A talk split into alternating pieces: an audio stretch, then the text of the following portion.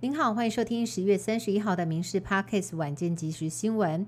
新北市三重一名朱姓男子骑车等红灯的时候，拿出了一罐三秒胶，倒在前方女骑士的椅垫上。被害人事后发现裤子和坐垫被粘住，气得报警。警方调阅监视器抓到人，询问他为何要这样搞破坏，他竟然说自己也不知道。根据警方调查，这名五十二岁朱姓嫌犯搞破坏的行为不止一次，除了无故到三秒交，去年十一月和今年的一月，两度朝着完全不认识的路人乱吐槟榔汁，一而再再而三在街上作乱，恐怕成为当地的不定时炸弹。依然有赏金船，这个月二十号被不明物体击中，所幸船上的三十四个人平安无事。一度传出是军方火炮试射误击，专家还说军方有来坦诚疏失。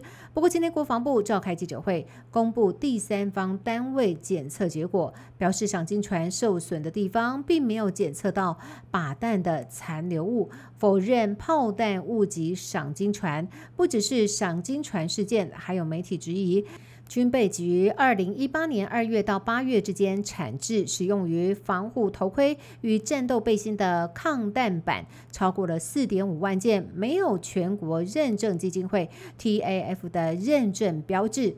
立委赖世宝痛批，简直是拿士兵的命在开玩笑。而国防部也立刻秀出了认证书澄清。在二零一八年的三月就已经获得了 TAF 认证，有没有放置在报告当中都不会影响到测试结果，还是足以保卫国军安全。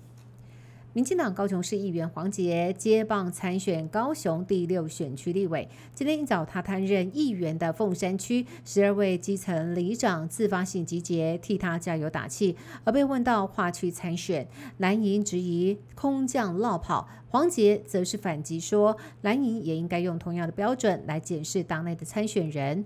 黄杰前一天原本是要到母校高雄女中替棒球队加油打气，临时不能到场。身为学姐的。议长康玉成带上黄杰的看板当做分身，没有想到这个看板却被蓝营抨击政治深入校园。熊女校长无奈的表示，原本学姐替学妹加油的温馨场面，却因为选前敏感时机被扭曲解读。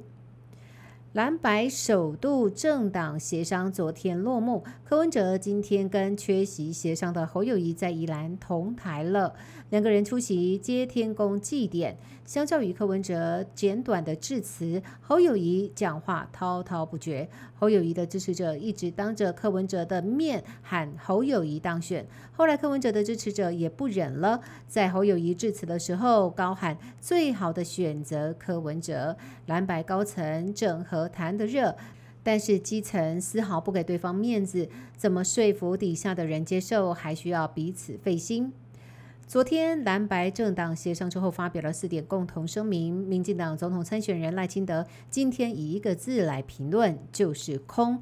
赖清德认为，因为蓝白都不是主流民意，因此联合次要敌人打击主要敌人，对他的竞选活动不会造成任何影响。赖清德也把矛头对准了柯文哲。柯文哲前一天批评陈吉仲开办农民保险是大傻逼，结果农业部打脸，根本搞错对象。赖清德要以国政专业对决柯文哲，选将一来一往之间，让这一场总统选战火药味十足。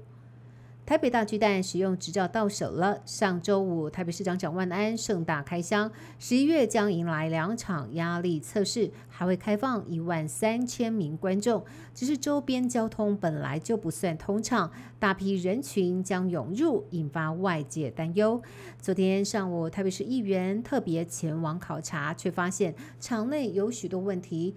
不仅球员休息室天花板压迫，啦啦队应援台宽度不够，就连运动场上都会炫光。十二月三号的棒球亚锦赛将会是大巨蛋处女秀，能否安然通过考验？台北市政府和远雄都绷紧了神经。台湾直男 Plus 将在十一月开打。车队除了加紧备战，也要走进摄影棚拍摄新球季形象照。国王队的林书豪和林书伟摆起了最爱动漫《火影忍者》结印的架势。林家兄弟成为了最大亮点，而领航员则是由超活泼洋将或许本来当导览员，不断的乱入队友的棚拍现场，还被摄影师驱逐出场，效果十足。新赛季形象照定妆，也意味着 Plus l e 例行赛开打进入最后倒数，双十一下午将由三连霸的富邦勇士对决新北国王。为二零二三二四赛季点燃战火。以上新闻由民事新闻部制作，感谢您的收听。更多新闻内容也请上民事新闻官网搜寻。